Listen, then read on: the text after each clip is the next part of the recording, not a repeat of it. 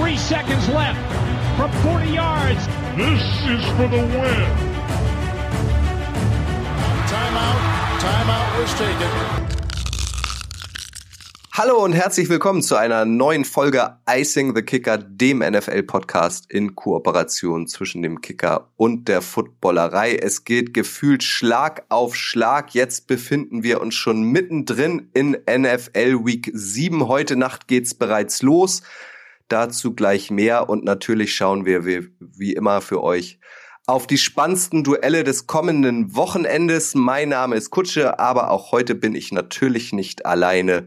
Mit dabei ist auch heute wieder Detti aus der Footballerei. Moin, Detti. Hallo Kutsche, es freut mich wie jede Woche dabei zu sein. Hallo. Michael vom Kicker ist auch am Start. Moin, Michi. Servus Kutsche. Ist es in Hamburg denn auch so neblig wie in Nürnberg? Wir haben blauen Himmel. Glaube ich nicht. Das liegt an der Zeitzone, Bächle. Verstehst? Das ist klar. Sehr logisch.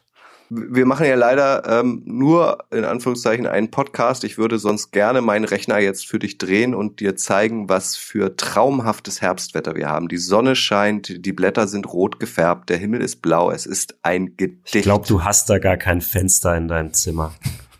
Du hast gar kein Fenster. Du, du erfindest gerade was. Du, an alle Hamburger Hörer, bitte so ein, so ein ähm, supportet so mich Keller. jetzt und ballert Michi voll, dass das Wetter in Hamburg das Schönste ist. Deutschlandweit. Wir haben heute einen Debütanten auch dabei. Und zwar Jan vom Kicker. Herzlich willkommen, Jan. Moin Kutsche. Bisher immer treuer Zuhörer gewesen, äh, begeisterter Zuhörer. Heute darf ich das erste Mal dabei sein. Ich hab Bock mit euch über die NFL zu reden. Mittendrin statt nur dabei. Jan, stell dich doch einmal ganz kurz vor, damit alle dich auch so ein bisschen einschätzen können. Seit wann verfolgst du die NFL und hast du ein Lieblingsteam? Ich muss selber nochmal nachschauen. Ich bin 2012 zur NFL gekommen, habe mich früh für die Seahawks entschieden. Ich kannte mich gar nicht aus in der NFL und habe dann gehört, da gibt's ein Team, was über die Defense kommt. Das fand ich sehr spannend. Ich war selber lange Torhüter am Fußball und weiß, wie schwer es ist, zu reagieren, wenn man nicht den Ball hat. Und das hat mich irgendwie gepackt, das hat mich fasziniert und deshalb bin ich seit zehn Jahren bei den Seahawks dabei und hoffe natürlich mit Daddy zusammen, dass wir ein bisschen die Probleme der Seahawks und die positiven Dinge bearbeiten Welche können. Probleme denn? Da gibt's so Detti einige. grinst, weil euch verbindet nicht nur die Leidenschaft für die Seahawks, sondern auch Detti war früher Torhüter, richtig? Das ist vollkommen korrekt. Ich bin auch, äh, ich weiß nicht, hatten wir das schon mal, Michael, dass ich Fan vom ersten FC Köln bin? Nicht nur einmal. Ich weiß nicht mehr genau. Und das war wegen Toni Schumacher, Mitte der 80er, so lange ist das schon her. Hast du ein äh, Fußballteam? Natürlich, Jan. Ja, ganz West Ham, oder? Muss ich mich direkt outen jetzt? Ja, bitte. Ja. Mein Herz schlägt für den FC Bayern auch seit Tag Walter. Junghans ist wahrscheinlich der Hauptgrund dafür. Gehe ich schwer davon aus, ja. Ja, schön, Jan, dass du mal Macht dabei Sinn. warst. An Genau. dieser Stelle verabschieden wir uns dann wieder von Jan für Bayern-Fans. gibt, War mir es, eine Freude. gibt es andere. Podcasts. Nein, Spaß beiseite. Äh, es soll hier natürlich logischerweise auch nicht um Fußball gehen, sondern um die NFL. Ich habe es schon angedeutet. Heute Nacht geht's bereits los. Wie immer der Hinweis, wir wollen auf das Thursday Night Game nicht zu tief eingehen, weil einige von uns erst äh, uns erst am Freitag oder am Wochenende hören und dann hat das Spiel ja schon wieder Geschmäckle. Das ist dann schon quasi über die Bühne gegangen. Trotzdem natürlich wie immer eine schnelle Tippfrage an euch. Die Saints heute Nacht bei den Cardinals. Wie geht das Spiel aus? Wer gewinnt? Und wird's eurer Meinung nach wieder so ein Leckerbissen wie bislang gefühlt alle Thursday Night Games in der NFL? Detti, mach doch mal den Anfang. Ja, ich, also die Voraussetzungen, dass es kein Leckerbissen wird, die sind natürlich schon da, weil beide Teams halt ziemliche Probleme haben, also verletzungsbedingt. Die Saints hatten, glaube ich, über ein Dutzend Spieler auf dem Injury Report ähm, zu Beginn der Woche. Da haben sie ja nicht offiziell trainiert aufgrund der kurzen Woche, aber theoretisch wären es, glaube ich, 14 Spieler gewesen. Dann kam sogar noch Andy Dalton dazu, der wird jetzt aber wohl spielen. James Winston ist wohl noch nicht ganz so weit, wird aber im Kader sein, so wie ich das verstanden habe. Aber Adam Troutman, der Titan, Jarvis Landry, Michael Thomas, die Receiver werden nicht dabei sein und vor allen Dingen Marshawn Lattimore wird nicht dabei sein, der beste Cornerback der Saints. Und auf der anderen Seite hast du die Cardinals, die haben jetzt Marquise Brown verloren, der sehr gut gespielt hat in den ersten Wochen und die Andre Hopkins super ersetzt hat. Und wie es der Teufel will, fällt Brown jetzt aus, so ungefähr sechs Wochen, wie es aussieht. Und die Andre Hopkins kehrt von seiner Sperre zurück. Also das Thema die Andre Hopkins ist natürlich das Thema des Spiels. Und da Lettimore nicht spielen wird, gehe ich davon aus, dass wir da durchaus einiges sehen. Und er hat auch schon angekündigt, er hat keinen Bock auf Snapcount, der will sofort wieder eingreifen. Er war nicht verletzt, er war ja suspendiert. Ich denke, es, es könnte gar kein so schlechtes Spiel werden. Also ich, ich glaube, die, die beiden Offenses haben sich jetzt nicht so schlecht geschlagen. Die Cardinals haben immer ihr bekanntes Problem, zu langsam zu starten und dann so ein bisschen langsam in den Flow zu kommen. Ähm, es gibt ja noch einen anderen Receiver, der, äh, den die Cardinals jetzt haben, der aber wahrscheinlich noch nicht spielen wird. Das ist Robbie Anderson. Ähm, hatte ja am letzten Sonntag einen bisschen unrühmlichen Abgang bei den Carolina Panthers. Äh, quasi während des Spiels rausgeflogen und quasi in dem Moment äh, kam schon die WhatsApp von Grille, äh, den äh, meinem Kollegen, der auch Packers-Fan ist, der ja auch hier öfters zu Gast ist. Ähm, hoffentlich geht Robbie Anderson zu den Packers, ähm, weil den Packers ja einfach dieses Deep Threat total abgeht. Ähm, das wäre eigentlich eine tolle Ergänzung gewesen. Jetzt haben die Cardinals zugeschlagen. Ähm, da würde die Rolle von Marquise Brown einnehmen, denke ich mal. Ähm, auch so als Deep Threat natürlich nicht auf dem Level, wie Marquise Brown gespielt hat, der ja auch, muss man sagen, eine sehr gute Connection mit Kyler Murray hatte. Die haben ja schon im College zusammen gespielt, das hat sehr gut gepasst. Ähm, aber klar, die Andrew Hopkins ist das Thema dieses Spiels. Ähm, die Cardinals Offense braucht auch dringend Playmaker jetzt. Und ähm, in, in Sachen Playmakern haben die Saints zumindest wahrscheinlich Chris Olave wieder zurück, den Rookie, der ja auch einen sehr guten Start in die Saison äh, verlebt hat. Äh, die Saints hatten letztes, letztes Wochenende quasi gar keine Receiver. Dafür haben sie es offensiv noch relativ ordentlich gemacht. Deswegen erwarte ich, dass äh, die Saints auch in diesem Spiel einigermaßen offensiv potent sind, Jan. Also wenn man sich die letzten zwei Thursday Night Spiele anschaut, dann kann es eigentlich nicht schlechter werden. Kein Team mehr als zwölf Punkte. Zwischenzeitlich gab es 40 Drives ohne ein Touchdown. Und aus meiner Sicht liegt der Druck bei den Cardinals. Letzter in der NFC West. Nächste Woche geht's zu Minnesota. Die müssen eigentlich komplett auf Sieg spielen. Und wenn man sich die Zahlen von DeAndre Hopkins aus dem letzten Jahr anschaut, die ersten sechs Spiele, sechs Touchdowns.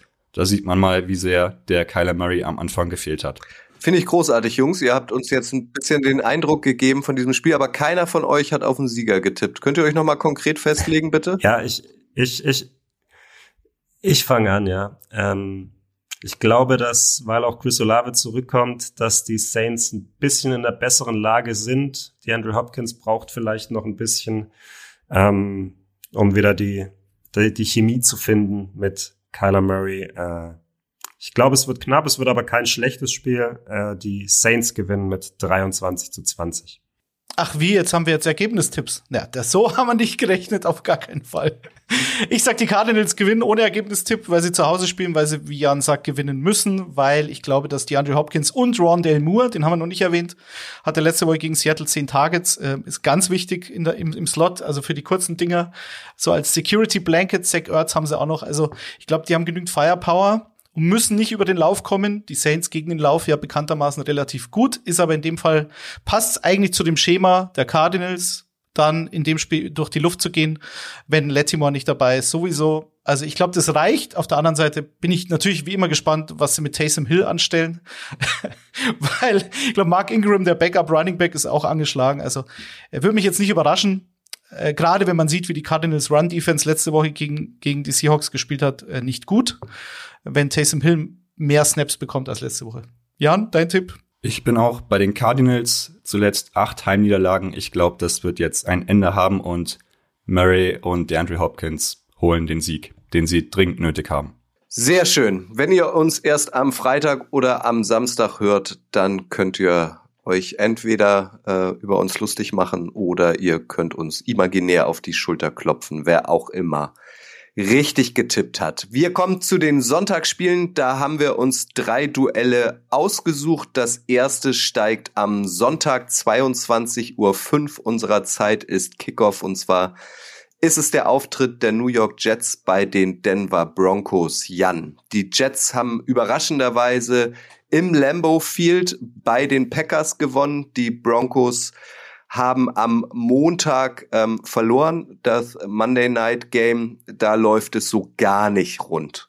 Witzigerweise hatten wir, bevor die Saison startet, äh, immer mal drüber gesprochen, was man so für Themen machen kann. Und ein Thema war, warum funktioniert Russell Wilson bei den Broncos nicht? Jetzt ist es tatsächlich eingetreten.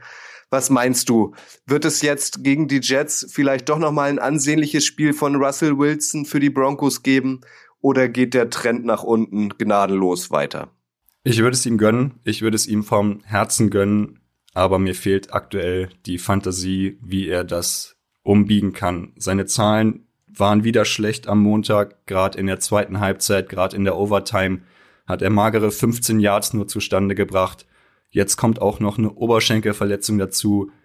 Vor Heimpublikum tut er sich die ganze Saison über schon schwer, kriegt da einiges an Pfiffen ab und ich kann mir gegen die Jets nicht vorstellen, dass er den Turnaround schafft. Ja, er hatte ja, er hatte die, die Broncos Offense, wenn du gerade die 15 Yards angesprochen hast, insgesamt hatte die Broncos Offense in der zweiten Halbzeit bei Passspielzügen minus neun Yards. Das muss man sich mal vorstellen. Also wenn sie sich dafür entschieden haben, ins Dropback zu gehen, ins Dropback-Game, also zu passen, hätten sie lieber nicht gemacht. Ne? Also, also nicht mal positive Yards haben sie da geschafft. Und ich fand es eigentlich, ich fand's eigentlich schade, weil ich in der ersten Halbzeit den Eindruck hatte, Russell Wilson spielt eigentlich mal wieder ganz gut und macht ein paar Punkte. Aber also in der zweiten Halbzeit Kutsche war er irgendwie also da war alles wieder wie weggeblasen und da hat mich dann auch wieder ein bisschen der Glaube an ihn verlassen. Ja, da würde mich mal interessieren, Detti, du hast Russell Wilson ja logischerweise jahrelang äh, intensiv verfolgt. Ähm, es gibt immer wieder nach Spielen der Broncos Videos ähm, auf Social Media, ihr werdet es auch alle gesehen haben, dass da ein Mann zum Beispiel direkt vor seinen Augen total frei ist. Und alle fragen sich, warum wirft er da den Ball nicht hin? Hast du dafür eine Erklärung? Ja, also das, das Hauptproblem von Russell Wilson ist momentan, dass, ähm, dass alles auf ihn einprasselt, äh, gerade was Social Media und vor allen Dingen Twitter betrifft, was ja in den USA deutlich größer ist als bei uns. Da hast du zum einen diese Misses, die du angesprochen hast. Du hattest das Spiel gegen Indianapolis, Primetime Game, wo er halt das Spiel entscheiden kann mit äh, Man-Coverage in der Red Zone, also an der Goal-Line. Jeder hat seinen Mann für einen Quarterback in so einer Situation eigentlich dann relativ leicht zu erkennen, okay, ich habe überall eins gegen eins Matchups und suche mir dann den aus, der frei ist, was ich von dem erfahrenen Quarterback erwarten kann, dass er da durch seine Reads Aber an der Goal-Line hat er ja, glaube ich, schon mal irgendwann. Das ist vollkommen korrekt. Und in dieser Situation um die es gerade geht, dann KJ Hamler auf der rechten Seite äh, nicht zu sehen, dort gar nicht hinzuschauen. Das wäre nämlich mehr oder weniger genau dieser Spielzug gewesen in dem besagten Super Bowl, den du jetzt ansprichst. Ein Pick-Play, wo der eine Receiver für den anderen äh, den, den Defensive Back wegblockt, was funktioniert hat in diesem Fall. Im Super Bowl damals eben nicht. Der Wurf war auch nicht gut im Super Bowl, das nun mal wieder nebenbei, aber ähm, er sieht ihn nicht mal, wirft da nicht hin, KJ Hamler schmeißt den Helm auf den Boden und jeder sieht's und Twitter lässt sich drüber aus. Jetzt hast du letzte Woche, wie Kutsche angesprochen hat, Greg Dulcich, dieser Rookie-Tight End von den Broncos, erstes Spiel gemacht, einen Touchdown gemacht, ist vollkommen frei in der Mitte. Es wäre vielleicht ein 8, 10 Yard Pass gewesen, neues First Down, Drive bleibt am Leben. Sieht er nicht, wird glaube ich gesackt. So, auch das, die Helme natürlich wieder massiv, weil es wieder ein Primetime-Spiel war. Ähm, dazu kommt natürlich seine Art, die hilft ihm jetzt nicht, die hat er in Seattle schon gehabt. Seattle ist aber immer noch also dieses mediale Interesse für die Seahawks ist zwar sehr gestiegen, aber es ist immer noch so, dass das so eine kleine Bubble irgendwie war in den letzten Jahren und in Denver steht dann noch deutlich mehr jetzt im Rampenlicht, weil es natürlich diesen massiven Trade gab. Also will jeder sehen, was da rauskommt und dann wird natürlich jede Bewegung und jede Aktion doppelt bewertet. Ähm, dazu kommt, jetzt ist er verletzt, wie Sian angesprochen hat. Ähm, und da gab es einen Tweet von Ian Rappaport, der geschrieben hat, also ein MRI hat, also eine Untersuchung, MRI hat ergeben, dass diese Oberschenkelverletzung eine tatsächliche, eine real injury sei und dass er in real pain ist. Und allein die Tatsache, dass, dass das so äh, betont werden muss, das ist ja bei einem anderen Spieler undenkbar, aber Russell Wilson ist, ist so gefühlt eine Fake Personality, dass du ihm nicht mal eine Verletzung glaubst. Also das heißt, dieses offizielle, ähm, diese Sichtweise auf diesen Spieler ist so dermaßen negativ momentan, dass er eigentlich gar nichts richtig machen kann. Jan, als, als Seahawks-Fan und äh, auch als äh, Beobachter in den letzten Jahren, weißt du, was ich meine wahrscheinlich. Du hast es perfekt angesprochen. Die Person Russell Wilson polarisiert immer. Bei Twitter ist die Helme natürlich gang und gäbe. Was aber gefährlich ist, man sieht die Videos seiner Mitspieler, wie sie an der Seitenlinie sich beschweren. Melvin Gordon in der Kabine gibt ein Interview und sagt, er hätte gerne mehr Bälle gesehen. Er hatte auch nur drei Läufe für acht Yards, also das ist nicht gerade gegeben. Aber ich glaube, Russell Wilson muss da echt aufpassen, dass er nicht die Kabine früh in der Saison verliert. Und ähm, ihr habt es angesprochen, die Jets hatten gegen die Packers ein super Spiel in der Defensive, haben Druck ausgeübt, hatten äh, Interceptions und ich glaube, das wird für die Broncos ein ganz schweres Spiel. Dann lasst uns doch noch mal ein bisschen. Ich glaube halt auch bei den Broncos ist immer noch ein bisschen das, ja. Nee, nee, Michi, mach mal ruhig. Ich wollte nur ähm, dazu kommen, dass wir auch noch mal ein bisschen über die Jets sprechen. Ja, dann, dann probiere ich gleich überzuleiten. Ich probiere mal meine Moderationsskills auszubauen, damit ich irgendwann so sein kann wie du, Kutsche. Naja, äh, nein, ich, ich wollte sagen, ich glaube, ein großes Problem der Broncos ist nicht nur Russell Wilson, sondern auch ein bisschen äh, Nathaniel Hackett. Äh, letztes Jahr noch der äh, OC gewesen, der Offensive Coordinator bei den Packers.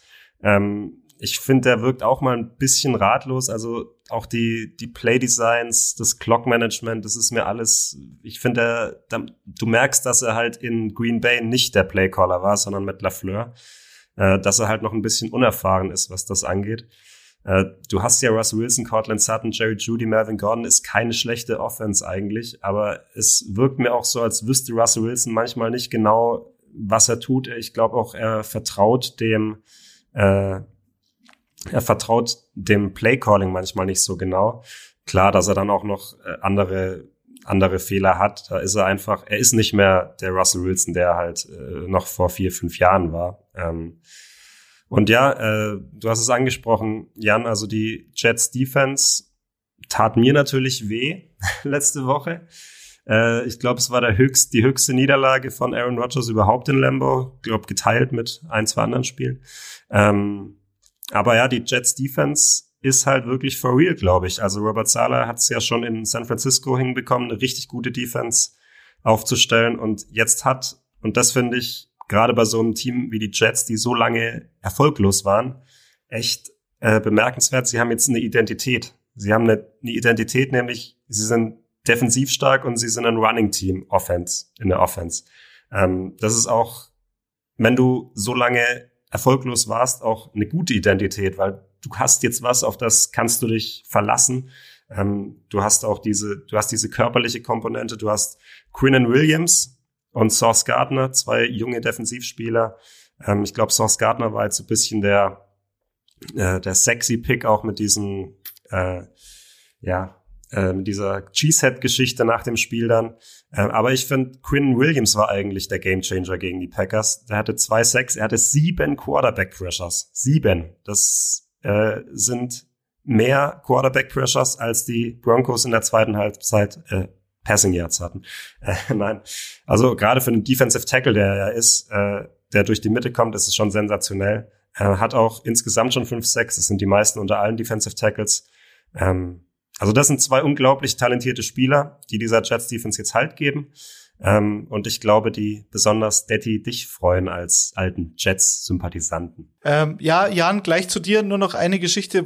Also ich sag's ja die ganze Offseason schon und äh, mich wundert's aber trotzdem, dass es jetzt bis jetzt so eingetreten ist, dass die Jets es wirklich geschafft haben, dieses Talent in diesem Kader ähm, jetzt auf die Straße zu bringen, wie man immer so schön sagt. Und sie haben wirklich, wirklich ausgesprochen gut gedraftet und sie haben aber auch eine sehr, sehr gute Free Agency hingelegt. Also nur mal kurz zur Defense. Quinton Williams, hast du gesagt, war ein First-Round-Pick 2019. Sauce Gardner, First-Round-Pick dieses Jahr. Dazu DJ Reed aus Seattle der auch als Outside Corner super spielt. Michael Carter als Cornerback in der vierten oder fünften, fünfte Runde, glaube ich, ähm, geholt letztes Jahr, spielt auch sehr gut als Nickel Corner. Also die beiden Outside und der dritte Cornerback passen alle drei. Dazu ist der Quan Alexander geholt, auf den keiner wollte von der Straße. CJ Mosley war ein Free Agent vor ein paar Jahren. Sheldon Rankins, der neben Quinnen Williams Defensive Tackle spielt. Dazu Jordan Whitehead, äh, Joyner, die beiden Safeties, die sie auch als Free Agents geholt haben. Carl Lawson, Free Agent letztes Jahr von den Bengals, der jetzt wieder fit ist. Äh, und Jermaine Johnson, ähm, der jetzt noch gar nicht so eine große Rolle spielt, aber war ja der dritte First-Round-Pick dieses Jahr. Das heißt, allein in dieser Defense hast du so viel Talent, also junges Talent, aber auch Leute, die sie von anderen Teams geholt haben, die jetzt bei den Jets funktionieren. Ja, das läuft sehr, sehr viel gut und da brauchst du einen Zach Wilson momentan nicht. Du musst nur schauen, er soll keine Fehler machen, das tut er seit ein paar Wochen. Äh, hat jetzt drei Spiele gewonnen mit den Jets in Folge. Das gab es auch schon lange nicht mehr. Äh, Jan, sieht momentan alles gut aus, oder? In New York. Das sieht sehr gut aus. Wir loben die Defense der Jets zurecht. Ich habe sie eben ein bisschen zu viel gelobt. Ich glaube, eine Interception war nicht dabei. Dafür spielt das Special Team auch noch gut mit. Ein geblockter Field Goal Versuch, ein geblockter Punt. Da passt im Moment sehr viel zusammen. Sie haben mit Brees Hall einen sehr guten Running Back, der das auch ein bisschen kaschieren kann, wenn Zach Wilson vielleicht nicht die Monster-Performance an den Tag legt. Äh, Brees Hall mit mehr Rushing Yards als Wilson Passing Yards. Von daher würde ich sagen, äh, in allen drei Teilen sieht es bei den Jets aktuell sehr gut aus. Jan, du hast mir die Überleitung des Todes gegeben äh, für den Side-Fact äh, zu diesem Spiel. Es geht nämlich um die Special Teams. Das Spiel steigt ja bekanntlich in Denver im Mile High, Mile High Stadium. Ähm, und das ist das höchstgelegene Stadion der NFL. Das liegt äh, 1609 Meter über Normal Null. Die Bälle fliegen dadurch im Schnitt rund 10 Prozent weiter. Wir kommen zu den Kickern. Ähm, den Rekord für, den längst, für das längste Field Goal hat lange der Broncos-Kicker Matt Prater gehalten. Der hat nämlich 2013 aus 64 Yards getroffen. Erst letztes Jahr, im September 2021, wurde dieser Rekord ähm, noch überboten von Justin Tucker von den Ravens. Der hat in Detroit im Dome allerdings, also in einer Arena aus 66 Yards getroffen. Und das macht die Broncos irgendwie auch noch besonders, nämlich es ist kaum vorstellbar, die Fluktuation der Kicker in der NFL ist ja heutzutage immens, aber seit 1993 gab es bei den Broncos tatsächlich nur drei Kicker, nämlich Jason Elam von 93 bis 2007, dann der schon angesprochene Matt Prater von 2007 bis 2014 und seit 2014 kickt er Brandon McManus. Also erst drei, nur drei Kicker in den letzten fast 30 Jahren. Das ist schon bemerkenswert. Detti, gehst du davon aus, um auch langsam zu euren Ergebnistipps zu kommen, dass ein Field Goal im höchstgelegenen Stadion der NFL dieses Duell zwischen den Jets und Denver entscheidet? Also, wenn ich mir meinen Tipp anschaue, dann gehe ich davon aus, dass die Broncos einen Touchdown machen und drei Field Goals und die Jets zwei und ein Field Goal. Äh, ich sag 17 zu 16 für die Jets. Ich glaube, das könnte wieder ein Fest für Defensivliebhaber sein, weil was wir nicht angesprochen haben und was den Broncos immer eine Chance gibt zu gewinnen, ist diese Defense. Die ist saustark und das macht es ja noch schlimmer für, als für Broncos-Fans, dass du siehst, okay, mit der Defense, die sind Top 5 in allen Kategorien in der NFL, äh, mit der Defense haben wir auch die viertmeisten Sex in der Liga kannst du jedes Spiel gewinnen. Das Problem ist halt, dass sie in ihren vier Primetime-Auftritten nie mehr als 16 Punkte gemacht haben, also die Offense. Und ich sage auch diesmal werden es nicht mehr und gebt den Jets den Auswärtssieg. Und dann brennt der Baum schon wieder bei den Broncos. Michael, du? Ähm, ja, also ich glaube, das wird ein hässliches Spiel. also ich glaube, das wird kein schönes Spiel. Ähm, beide Offenses, beide Quarterbacks. Ich bin von Zach Wilson auch noch nicht so richtig überzeugt. Ich glaube, der hält die Jets sogar noch ein bisschen zurück bis jetzt. Er ist ja noch jung. Ähm, aber ich erwarte schon auch ein, ein, Spiel, in dem die Defenses dominieren und äh, nachdem es Kutsche so schön gesagt hat mit den Field Goals, was ich übrigens nicht wusste mit den drei Kickern. Das ist echt interessant. Ähm, ich glaube, dass ein Field Goal entscheidet und die Jets, weil sie ein bisschen gerade in Fahrt sind, ähm, das gewinnen, aber in einer Low-Scoring-Affair 13 zu 10. Dann runde ich das Ganze ab. Ich sehe die Broncos aktuell auch nicht in Form, dass sie da ein Punktefestival äh, an den Tag legen. Ich habe mich für ein 20 zu 10 für die Jets entschieden. Dann stehen die Jets 5 und 2. Wer hätte das gedacht? Herr Kutsche tippt jetzt auf die Broncos. Ich bin so sieht's aus. Sicher. So sieht's aus. Ich traue dem Braten noch nicht. ich traue dem Braten nicht. Also weil ja.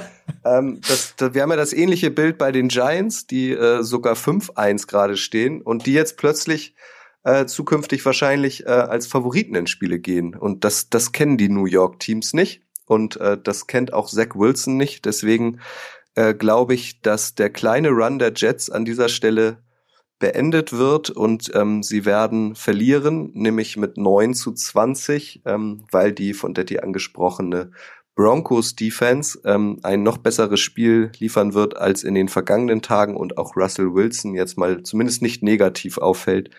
Ich glaube, dass die Broncos gewinnen und dass die Jets verlieren. Verlieren. Das ist ein gutes Stichwort. Das Duell der nächsten beiden Teams, die haben nämlich äh, am vergangenen Wochenende verloren. Die Kansas City Chiefs müssen ran bei den San Francisco 49ers. Chiefs haben gegen die Bills verloren im absoluten Topspiel. Die 49ers überraschen, überraschend bei den Falcons. Dieses Spiel steigt am Sonntag 22.25 Uhr unserer Zeit. Das war auch mal ein Super Bowl, Michi. Chiefs gegen die 49ers.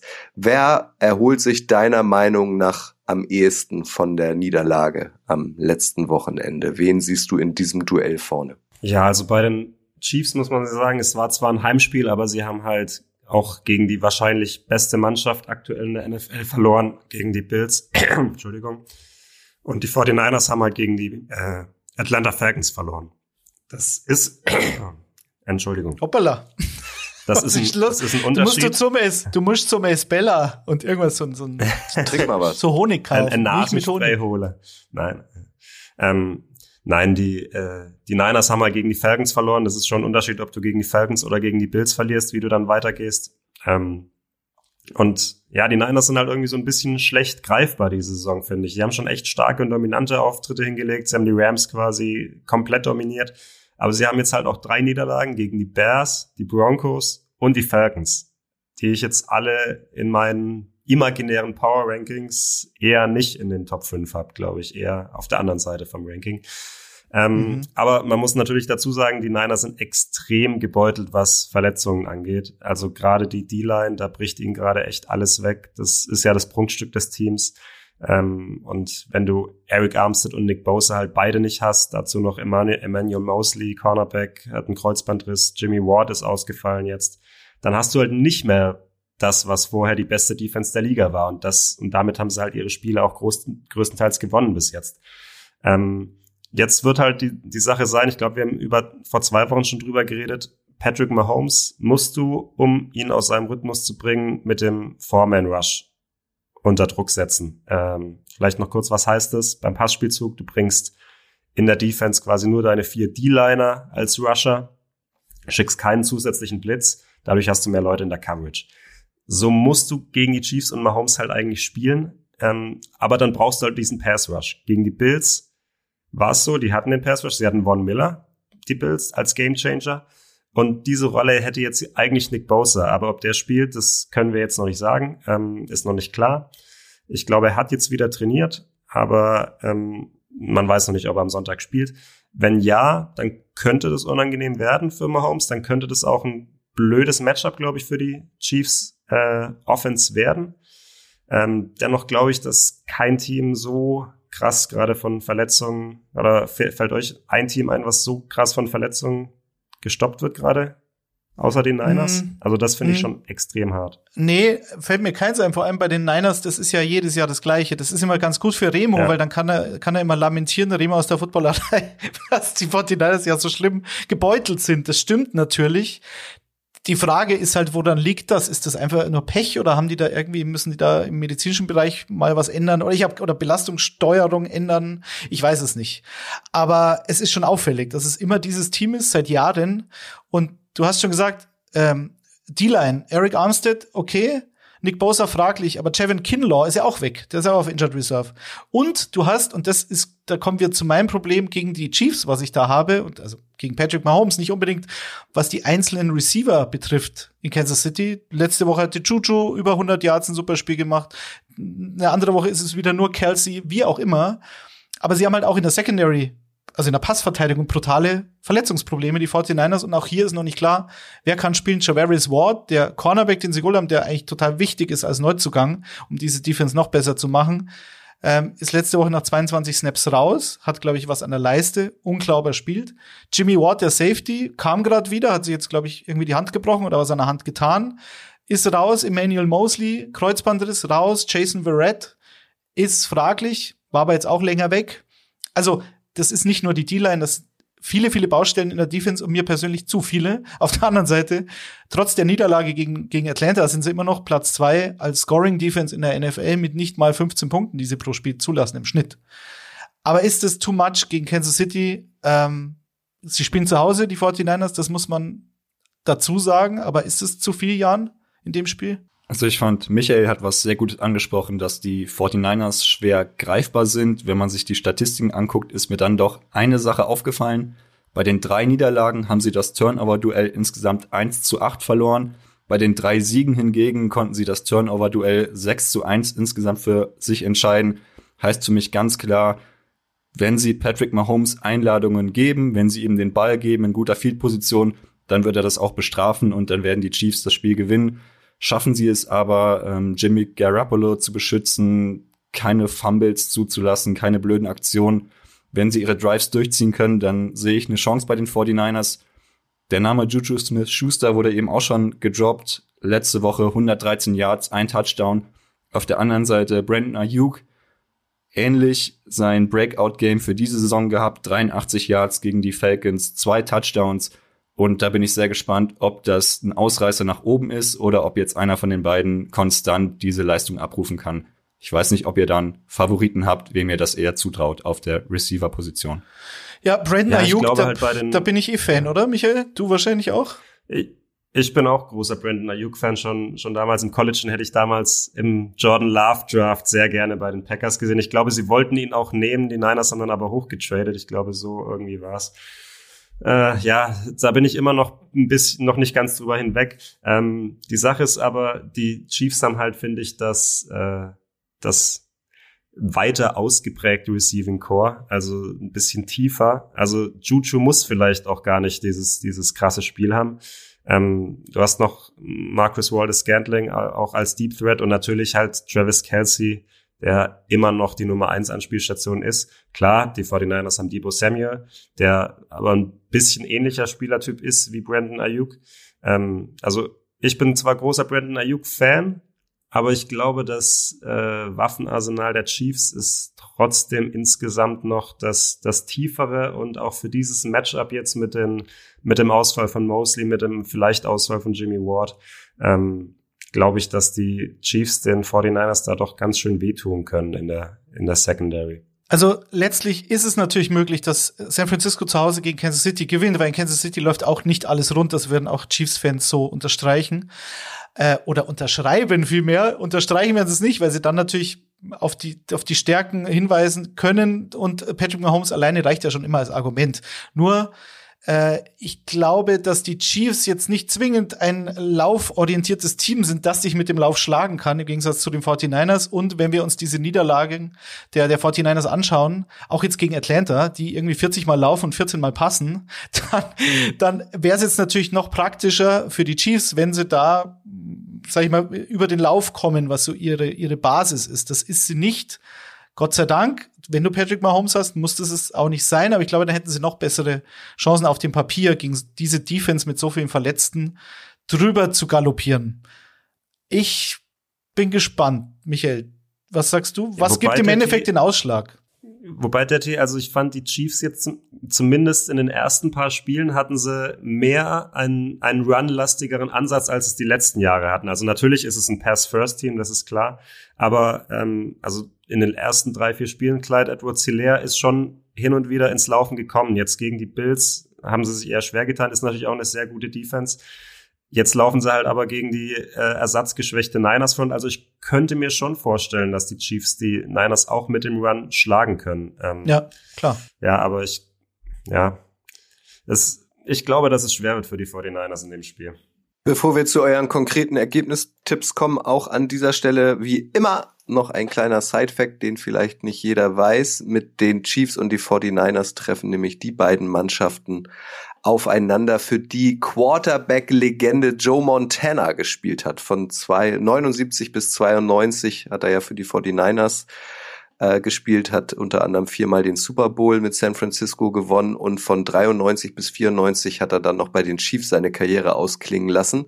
Hat dafür gesorgt, dass die Chiefs 1993 das erste Mal seit 22 Jahren wieder ihre Division gewonnen haben und hat sie auch immerhin in diesem Jahr ins AFC Championship Game geführt. Deswegen wurde der von mir einleitende, einleitend angesprochene Super Bowl zwischen den 49ers und den Chiefs in der Saison 2019 auch der Joe Montana Bowl genannt. Jan, damals vor drei Jahren haben die Chiefs äh, triumphiert. Wer triumphiert am kommenden Sonntag deiner Meinung nach? Ich habe mich für die 49ers entschieden. Ich glaube, dass die Chiefs noch ein bisschen an der Niederlage gegen die Bills ähm, zu knabbern haben.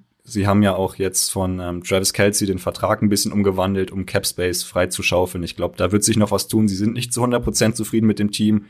Ich glaube, das wird sich auch in diesem Spiel zeigen und ich habe mich für ein 27-24 für die 49ers entschieden. Ja, ich sage, dass die Chiefs im Schnitt 29,8 Punkte, glaube ich, machen. Das werden sie auch gegen die 49ers machen und sagt 30 zu 20 für die Chiefs. Ich glaube, die 49ers machen dann schon ihre Punkte. Debo Samuel kann dir immer ein Spiel alleine quasi entscheiden. Dazu Brandon Ayuk, wenn der in Fahrt kommt und den Kittel Schorsch gibt's ja auch noch.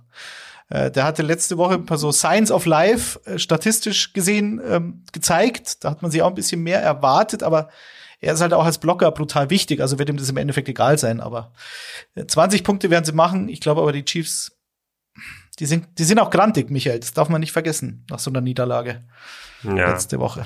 Ja, ich glaube, es ist ja schon ein bisschen rausgekommen, wie mein Tipp aussehen wird. Ich glaube aber auch, dass die 49ers offensiv schon stattfinden werden.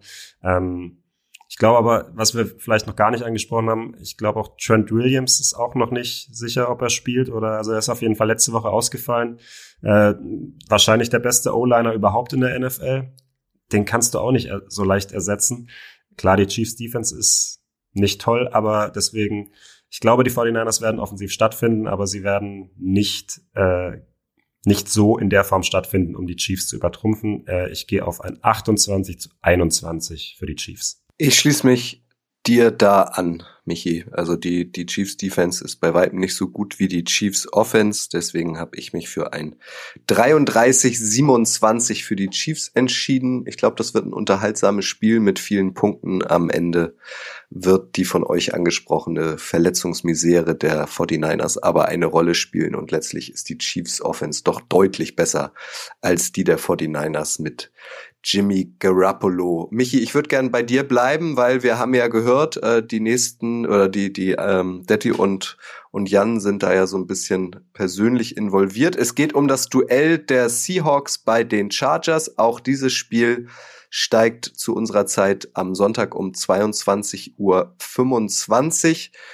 wir haben letzte Woche in Icing the Kicker schon drüber gesprochen. Ich weiß nicht, du warst ja nicht dabei, Michi, wie wie es dir geht. Ich bin persönlich ein bisschen enttäuscht von den Chargers. Ich habe mir mehr Spektakel erhofft. Mag sicherlich auch daran liegen, dass Justin Herbert nicht bei 100 Prozent ist, nachdem er in Woche zwei ein verpult bekommen hat bei den Chiefs. Ähm, also die enttäuschen mich eher, die Seahawks überraschen mich eher positiv, vor allem in Person von Geno Smith. Dass der so abliefert, habe ich nicht erwartet, konnte man auch nicht erwarten, oder? Komplett. Also ich stimme dir zu 100 Prozent in beiden Sachen zu. Äh, bei Geno Smith, ich habe mich ja noch gewundert, warum äh, die Seahawks sich nicht für Drew Lock entschieden haben. Jetzt wird mir klar, ich habe ihn auch nicht im Training gesehen. Ähm, alles richtig gemacht, liebe Seahawks. Ähm, ja, und bei den Chargers, ich glaube, die, die halbe Icing the Kicker Crew war äh, vor der Saison oder auch schon am Ende der letzten Saison weit vorne gesessen im Chargers Hype Train. Äh, wir hatten uns da, glaube ich, sehr viel Spektakel erwartet. Das ist bis jetzt weitgehend ausgeblieben. Stehen trotzdem bei 4 und 2, darf man nicht vergessen. Eins, ich glaube, eine der Niederlagen war auch gegen die Chiefs. Ähm, und vor allem, was man auch sagen muss, sie haben jetzt halt zweimal in Folge auch knappe Spiele gewonnen. Das war immer so das Chargers-Ding. Das hätten sie vor ein, zwei Jahren noch nicht gewonnen. Ähm, sind ja bekannt dafür gewesen, die knappen Spiele zu versieben dass es halt kein Spektakel gibt, liegt halt auch so ein bisschen am Playcalling. Also Justin Herbert kann ja prinzipiell jeden Wurf, er darf aber nicht jeden Wurf, so gefühlt. Äh, er wirft halt fast nur kurz. Underneath das ist irgendwie so eine Offense, die dann fast immer bei Dritter und Eins, Dritter und Zwei am Ende rauskommt. Ähm, Austin Eckler, klar, ist immer ein super Target, der, der dann mal seine sechs Yards für einen kurzen Pass dann raushaut. Ähm, weil er, ze er zeigt halt sehr wenig von diesen krassen Highlight-Würfen, die wir uns alle erhofft hatten. Ähm, ja, die er auch im Repertoire hat. Und für einen neutralen Zuschauer und für mich als bisschen, ja, Charger-Sympathisant zumindest oder Justin Herbert-Sympathisant, ähm, ist es irgendwie schade, weil ich, ich glaube, diese Chargers-Offense hat eigentlich mega viel Potenzial. Ähm, Keenan Allen fehlt ihnen natürlich auch, muss, darf man nicht vergessen, vielleicht der beste Receiver zusammen mit Mike Williams, so eine 1-2-Kombination. Äh, die Oberschenkelverletzung hat es jetzt irgendwie ewig lang gezogen. Ich habe ich hab letztens einen lustigen Tweet gelesen, dass äh, Brian Robinson, der Running Back von den Washington Commanders, ist ja angeschossen worden in der, äh, in der Preseason und äh, ja, der ist jetzt trotzdem früher auf den Platz zurückgekehrt als Keenan Allen, der so eine eigentlich harmlose Hamstring-Verletzung hat. Ähm, naja, vielleicht kommt er diese Woche zurück, ist noch nicht klar. Wäre natürlich ein Boost. Ähm, aber glaubt ihr denn, wir haben zwar über Geno Smith geredet, aber glaubt ihr denn, dass die Seahawks Defense äh, dieser zwar nicht spektakulären, aber einigermaßen effizienten Chargers Offense standhalten kann? Äh, ich würde noch kurz bei den Chargers bleiben, weil du es schon angesprochen hast. Also natürlich haben sie massive Probleme, die aber erklärbar sind. Finde ich klar. Auf der einen Seite, das war letztes Jahr schon so, dass du mit Justin Herbert eigentlich nicht gemäß seiner Qualität spielst oder das, was er könnte und ähm, auch mal tief zu gehen und natürlich diese vierte Versuch auszuspielen in allen Ehren. Ähm, aber was wie dieses Prinzip der Offense, das ist halt irgendwie nicht so, das ist mehr so so eine äh, Drew Brees New Orleans Saints Offense als jetzt das, was man mit äh, Justin Herbert eigentlich spielen könnte. Eine Alex Smith Offense. Ja, oder so. Und ähm, aber auf der anderen Seite, du hast eine O-Line, da fehlt der Center Corey Lindsley, brutal wichtiger Mann und natürlich der Franchise Left Tackle Rashawn Slater. Und du spielst jetzt auf Left Tackle mit einem Sechstrunden Rookie. Also das ist schwierig. Keenan Allen ist ausgefallen. Wie gesagt, ähm, sie gehen davon aus, ich glaube, Brent Staley hat gesagt, dass er davon ausgeht, dass Keenan Allen voll ähm, trainieren kann diese Woche. Also sieht's schon mal ganz gut aus, war halt jetzt ewig weg. Und wenn du dann so ein Spiel hast wie gegen Denver und Mike Williams spielt dann gegen Patrick Sotain, dann wird er halt ausgeschaltet, weil er halt als, als, als Alpha X-Receiver relativ, also leichter zu verteidigen ist als ein Cooper Cup. So, weil da stelle ich, wenn ich einen Shutdown Cornerback Er ist auch nicht der beste Route Runner, muss genau. man sagen. Ja, und, und das ist halt einfach äh, physisch so dann besser zu stellen, wenn ich einen Shutdown Cornerback habe. Den haben nicht viele, aber die Denver Broncos haben einen. Ähm, die Seahawks könnten einen haben mit Tariq Woolen, womit wir dann zu dir kommen, Jan. Für mich war vor der Saison waren zwei Dinge wichtig, habe ich auch immer gesagt. Zum einen gut, dass sie mal früh einen Tackle gedraftet haben. Gut, dass sie dann bisschen später, als ich dachte, aber dann immerhin vierte, fünfte Runde auf die Cornerback-Position gegangen sind im Draft und in der dritten Runde noch einen zweiten Tackle gedraftet haben. Jetzt sind alle vier, also Charles Cross, Abraham Lucas, Kobe Bryant und Tariq Woolen, alle vier mitverantwortlich dafür, dass du jede Woche Turnovers hast, beziehungsweise dass du Gino Smith glänzen lässt, weil du relativ wenig Druck zulässt, was ja, wenn man sich die letzten Jahre mit, mit, mit Russell Wilson ansieht, sehr ungewöhnlich ist. War das für dich auch das Wichtigste vor der Saison oder hast du dir irgendwelche anderen Hoffnungen noch gemacht, dass da mehr rausspringt?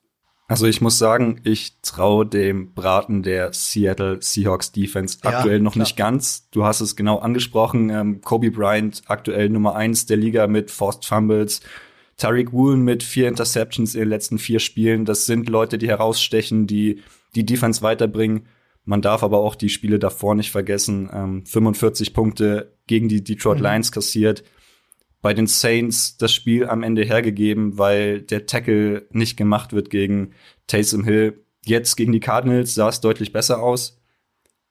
Ich bin sehr gespannt. Ich glaube, dass äh, Austin Eckler so ein bisschen die Wahrheit ans Licht bringen wird. Können die Seahawks ihn stoppen? Können sie den Lauf stoppen? Sie sind nach wie vor nicht gut gegen den Lauf. Und ähm, wenn Austin Eckler einmal ins Rollen kommt, dann muss die Defense da sein. Und da bin ich sehr gespannt ob sie den Eindruck der letzten Woche gegen die Cardinals bestätigen können. Vielleicht noch ein kleiner Side-Fact zu Tariq Woolen, da wird er jetzt auch in Seattle äh, schnell die Parallele zu Richard Sherman gezogen. Beide in College als Wide Receiver gestartet, beide zum Cornerback unfunktioniert.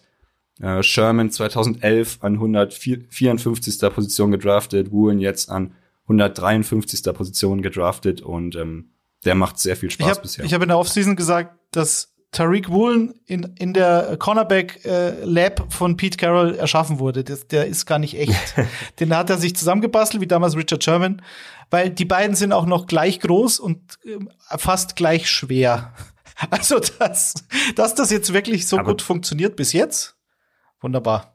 Mehr, mehr will ich gar also nicht. So Reicht schon. So einen Cornerback, also ich glaube, Tariq Woolen ist der ist ja noch mal ein bisschen schwerer als Richard Sherman. Also so einen Cornerback habe ich ehrlich gesagt noch kaum gesehen. Der, der physisch so, der sieht ja fast aus wie ein Tight End. Also so und der spielt Cornerback. Mhm. Also ich habe es gar nicht verstanden erst als als ich gesehen habe, als ich den mal auf Tape gesehen habe äh, in der in der Draft Vorbereitung, dass dass das ein Cornerback ist. Also ich finde das Wahnsinn und ähm, ich glaube, das Ding ist halt, das, das war so ein bisschen ein Boom or Bust Pick. Also der hat, glaube ich, nur eine Saison im College überhaupt Cornerback gespielt, soweit ich weiß. Ähm, der hatte kaum Erfahrung. Er hatte halt aber diese krassen Maße, auch diese krasse, auch diese krassen Combine-Werte, extrem schnell für seine, auch extrem agil für seine äh, Größe. Er hat halt nur diese Erfahrung nicht. Aber ich glaube, wenn der halt diese Erfahrung jetzt bekommt, klar, er hat auch schon Busted Coverages gehabt, das dürfen wir nicht verschweigen, aber ähm, wenn er sich so weiterentwickelt, dann kann das halt wirklich ein Cornerback vom Typ Richard Sherman werden. Er empfiehlt vielleicht noch ein bisschen die Spielintelligenz, die Richard Sherman halt hatte. Das war natürlich das große, die große Stärke von Richard Sherman. Da fehlt ihm, glaube ich, noch einiges. Aber ansonsten bringt er wirklich alles mit. Gut, ich habe noch ein Side-Fact natürlich auch für dieses Duell. Ähm, das ist aber mehr historisch, deswegen würde ich euch an dieser Stelle schon einmal bitte um euren Ergebnistipp bitten. Detti, Seahawks at Chargers geht wie aus? Ich sag's dir gleich, ich, ich finde sonst kein Upset-Pick. Ich glaube, dass die, dass Seattle mit 28 zu 27 gewinnt. Ich glaube, Keenan Allen kommt zurück. Ich glaube, dass Eckler genug ähm, für Unruhe sorgen wird und für genügend Punkte sorgen wird, vor allen Dingen. Also ich glaube schon, dass die Chargers punkten können. Ich traue dem Braten mit der Defense auch noch nicht an, da bin ich bei dir. Und äh, ich glaube aber, dass dass Kenneth Walker, der ja auch zu dieser Draft-Klasse gehört und wo sich auch viele gefragt haben, genauso wie übrigens Brees Hall von den Jets, der jetzt irgendwie in zwei Wochen acht Läufe über zehn Yards hat und diese Offense in New York trägt, glaube ich, dass Ken Walker über diese Chargers Run Defense drüber laufen kann. Und deswegen gehe ich tatsächlich mit einem Auswärtssieg 28, 27. Michael? Ja, also Jan hat ja angesprochen, die Chargers, äh, die, die Seahawks sind das zweitschlechteste Team gegen den Lauf. Äh, Austin Eckler kommt immer besser in Fahrt. Ähm, ich glaube, ich sehe die Seahawks Defense noch nicht so weit, äh, um die Chargers Offense zu, zu stoppen. Äh, ich denke, die Chargers gewinnen das mit 34 zu 24. In guter Icing the Kicker Tradition weiß ich natürlich, dass man niemals gegen das eigene Team setzt. Ähm, ich habe mir verschiedene Szenarien überlegt, wie das Spiel laufen könnte und habe mich für einen wilden Schlagabtausch entschieden mit dem besseren Ende für die Seahawks und einem 30 zu 27. Übrigens, letzte Woche, wenn er sich getraut hätte, der Grille, dann hätte er den Upset des Jahres gehabt mit ja. den Jets in Lambo. Er war so kurz davor, aber er hat es nicht übers Herz gebracht, im wahrsten Sinne. Ja, ich glaube, mit der Tradition so. muss bald gebrochen werden. Ja, aber er hatte ein gutes Gefühl. Darum ja, er hatte klar. da den richtigen Riecher. Aber es lief Darum auch so geht's. ganz gut, Detti. Dein Upset-Pick mit den Giants äh, hat funktioniert. Mein Upset-Pick mit den Patriots bei den Browns hat funktioniert. Mal sehen, was ihr gleich am Ende dieser Folge aus dem Hut zaubert. Äh, die beiden Seahawks-Fans tippen überraschend auf ihr Team.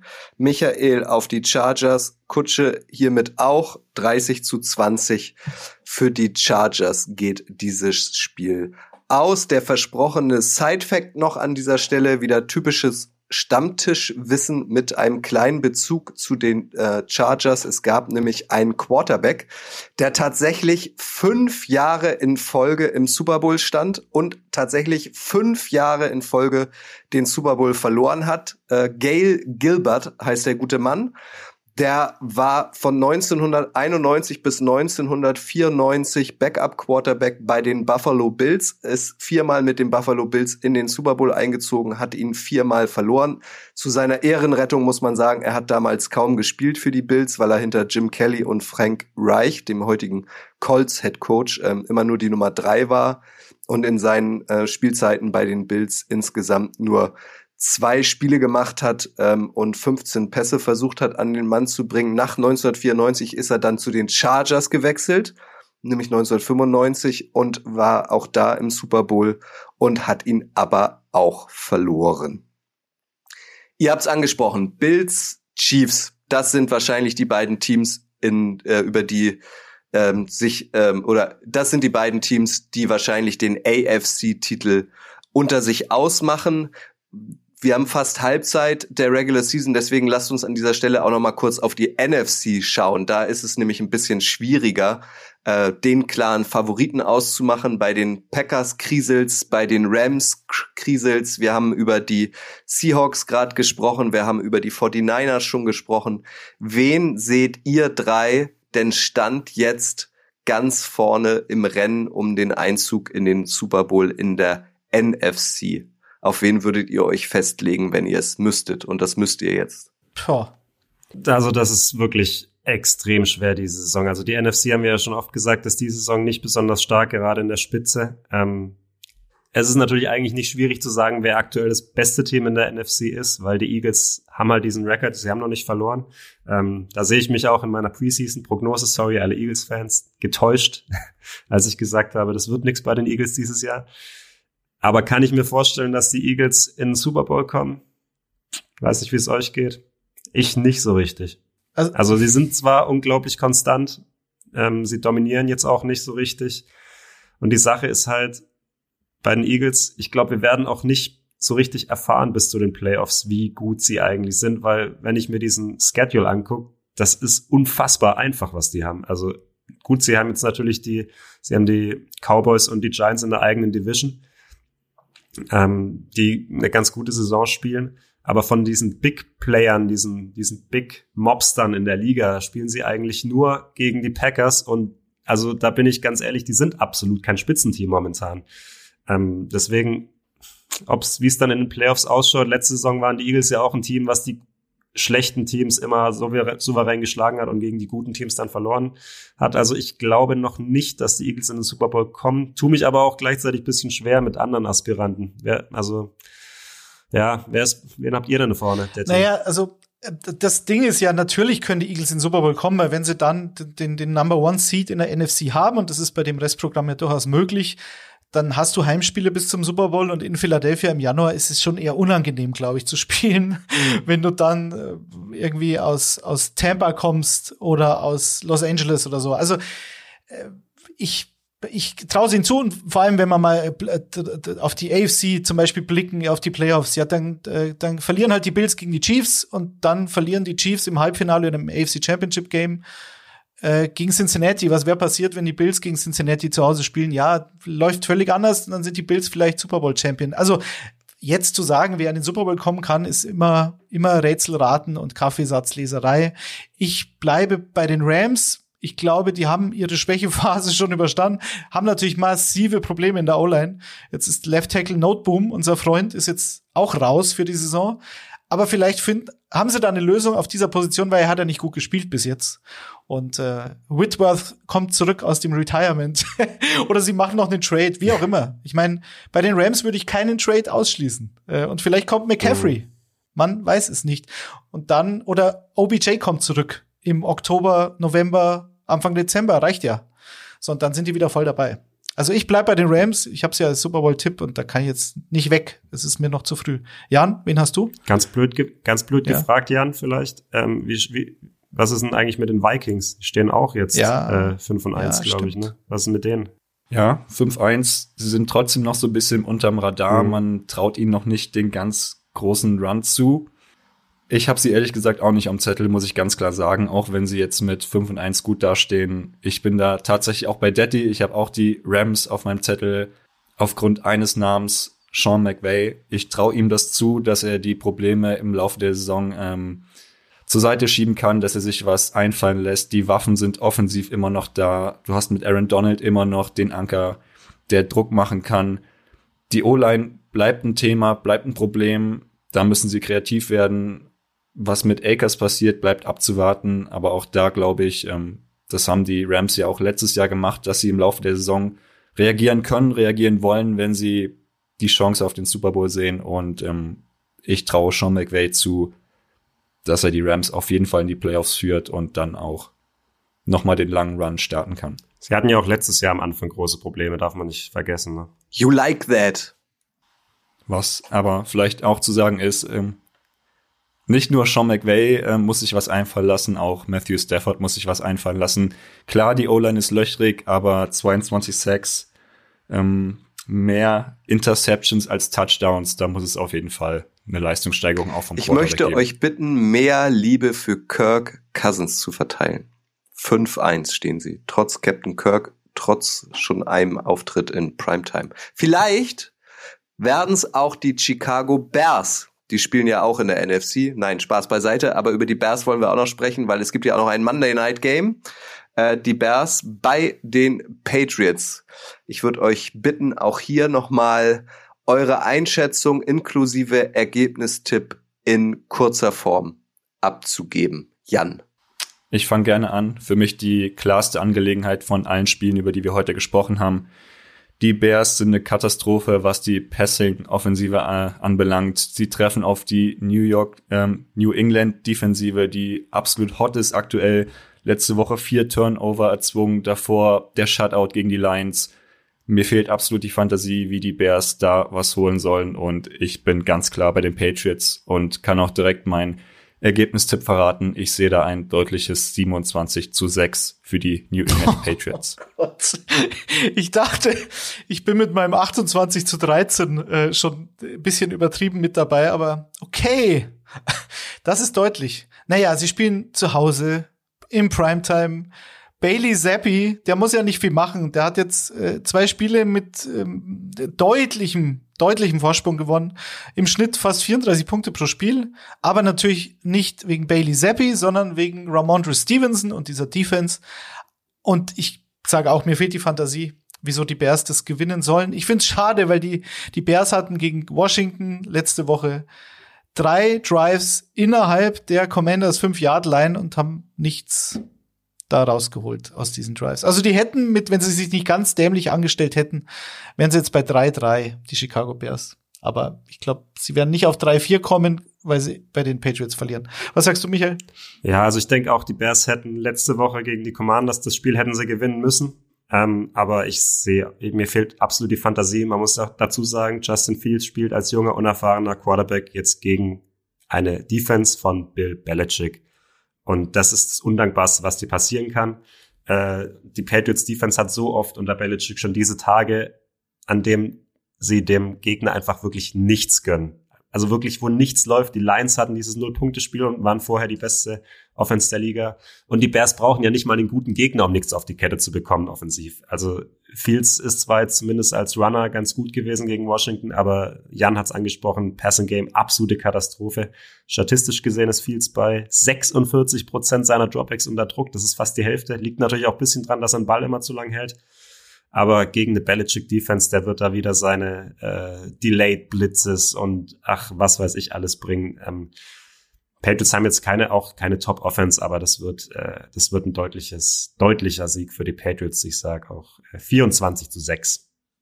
Oder war das genau dein Tipp, Jan? Ich weiß gar nicht.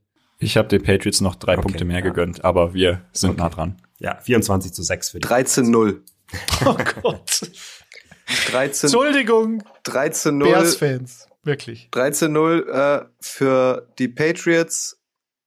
Und das Dramatische ist ja, also spätestens dann, wenn es tatsächlich so eintreffen sollte, was ich ja keinem Bears-Spieler und keinem Bears-Fan wünsche, selbst dann sind den Bears ja irgendwie die Hände gebunden, weil äh, ne, der logische Reflex wäre dann, na, wir benchen jetzt Justin Fields, hat nicht funktioniert oder hat noch nicht funktioniert, aber in der Hinterhand haben die Bears dann auch nur Trevor Simeon als Backup-Quarterback und ich bezweifle, dass es mit Travis Simeon dann tatsächlich besser werden würde. Aber wir wissen, es ist die NFL, also gewinnen höchstwahrscheinlich die Bears Monday Night souverän genau. gegen Olle so ist Belichick. Apropos Überraschung, ihr kennt es aus diesem Podcast. Upset Picks der Woche ist immer unser letztes Format. Da soll es um Spiele gehen, in denen es unserer Meinung nach ein überraschendes Ergebnis gibt. Michi, wer ist für dich der Upset-Pick der Woche? Ja, nachdem äh, letzte Woche, glaube ich, die Giants schon als Upset-Pick dann kamen äh, gegen die Ravens, gehe ich diese Woche nochmal gegen die Ravens äh, und gehe auf die Cleveland Browns. Die hatten zwar eine einigermaßen enttäuschende Niederlage zuletzt gegen die Patriots, gegen eine sehr starke Patriots-Defense und Ramondre Stevenson. Ähm, aber jetzt kommt ein Division-Duell. Division-Duelle sind immer offen, da kann alles passieren. Ich glaube, die Browns sind nicht ganz so schlecht, wenn äh, Jacoby Brissett ein einigermaßen gutes äh, Spiel erwischt. Dann sind die besser als ihr Record und dann schaffen sie eine kleine Überraschung gegen die Ravens. Kutsche, ich habe ich hab's dir gesagt, ich habe keinen Upset-Pick, weil ich ja eigentlich enttäuschend Seattle schon als Upset sehe, aber Du bist der Chef, also sage ich einen, und zwar die Washington Commanders gewinnen zu Hause gegen die Green Bay Packers und ich werde ja, es ich, ich werde es jinxen. Sei froh, sei froh, Michael. Wenn ich es jetzt nicht gesagt hätte, wäre es tatsächlich passiert. Ich sag, die Taylor Heineke Show geht gestartet. Das ist tatsächlich auch meine meine. Äh, ich habe also gegen Carson Wentz hätten die Packers sicher gewonnen, glaube ich. Aber Taylor Heineke, da weiß ja, der der beißt sich rein. Der ist, ähm, der hat einen guten Spirit. Wobei ich lieber Sam Howell ja. sehen würde in dieser Offense, äh, muss ich sagen. Also das wäre interessant. Der hatte, glaube ich, keine Ahnung, 800 Rushing Yards auf dem College im letzten Jahr. Ist halt so ein Russell Wilson für Arme, also Russell Wilson Prime ähm, der auch sehr, sehr mobil ist. Also das, ich würde mich freuen, wenn wir das noch sehen in dieser Saison in Washington. Aber die Packers haben jetzt Randall Cobb auch noch verloren. Es ist so sehr unwahrscheinlich. Ich glaube, Aaron Jones Und könnte auch ein 150-Yard-Spiel machen, Zeit wird's, aber ich gehe mit Washington kommen. Ich, ich glaube, dass die Commanders durch die Verletzung von Carson Wentz nicht schlechter geworden sind, ehrlich gesagt. ja. Es ist jetzt bitter, aber ich glaube, Taylor Heineke ist kein schlechterer Quarterback als Carson Wentz. Jan, wen nimmst du? Ich habe mich ähm, für die Jacksonville Jaguars entschieden, ohne es mm. vorher mit Kutsch abzusprechen. Ich bin ein Doug Peterson-Fan. Ich finde, er kann Trevor Lawrence nochmal auf ein neues Level heben. Sie spielen gegen die Giants. Ich bin von den Giants trotz 5 zu 1 Rekord noch nicht ganz überzeugt. Ähm, die Jaguars zuletzt zweimal knapp unglücklich hinten raus verloren. Ich glaube, da geht mehr und ich glaube, dass sie zu Hause eine Chance gegen die Giants haben und das Spiel auch gewinnen werden. Ach Jan, du darfst öfter kommen hier in diesem Podcast. Ich mache mich dafür stark, dass du jede Woche dabei bist.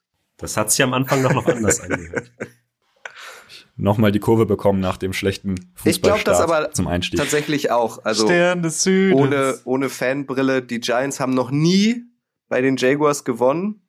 Wobei man dazu natürlich auch wissen muss, dass die, dass das Stadion der Jaguars bekanntlich eine uneinnehmbare Festung ist. Äh, und dabei wird es bleiben. Die Giants ähm, gehen, das habe ich eben schon angedeutet bei den Jets, als Favorit in dieses Spiel. Damit können die, glaube ich, gar nicht umgehen.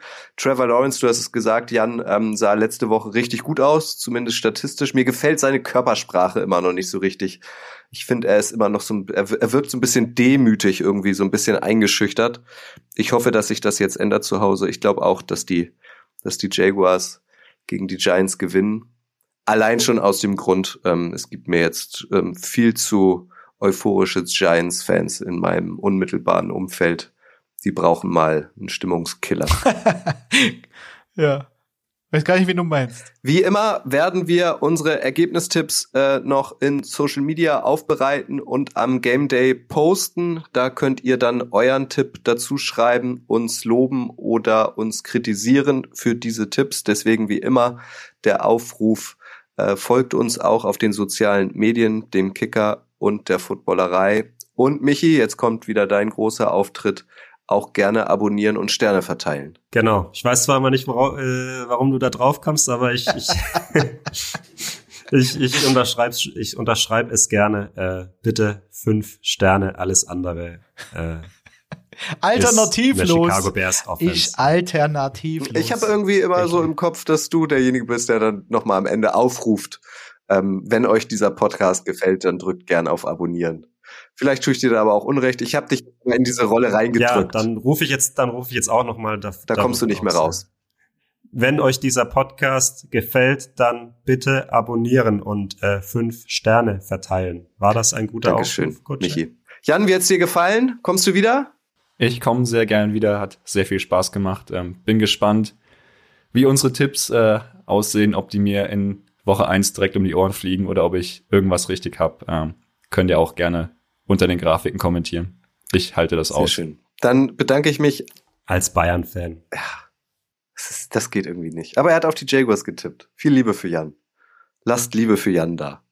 Dann bedanke ich mich bei euch dreien für eure Zeit, für eure Einschätzung, für eure Expertise. Icing the Kicker, wisst ihr, gibt's immer Donnerstag beim Podcast-Dealer eures Vertrauens. Also dementsprechend auch nächste Woche Donnerstag. Ich sag euch, bleibt gesund und übergebe an die letzten Worte an euch drei. Der Team, möchtest du unseren Hörern noch, Hörern noch irgendwas mitgeben?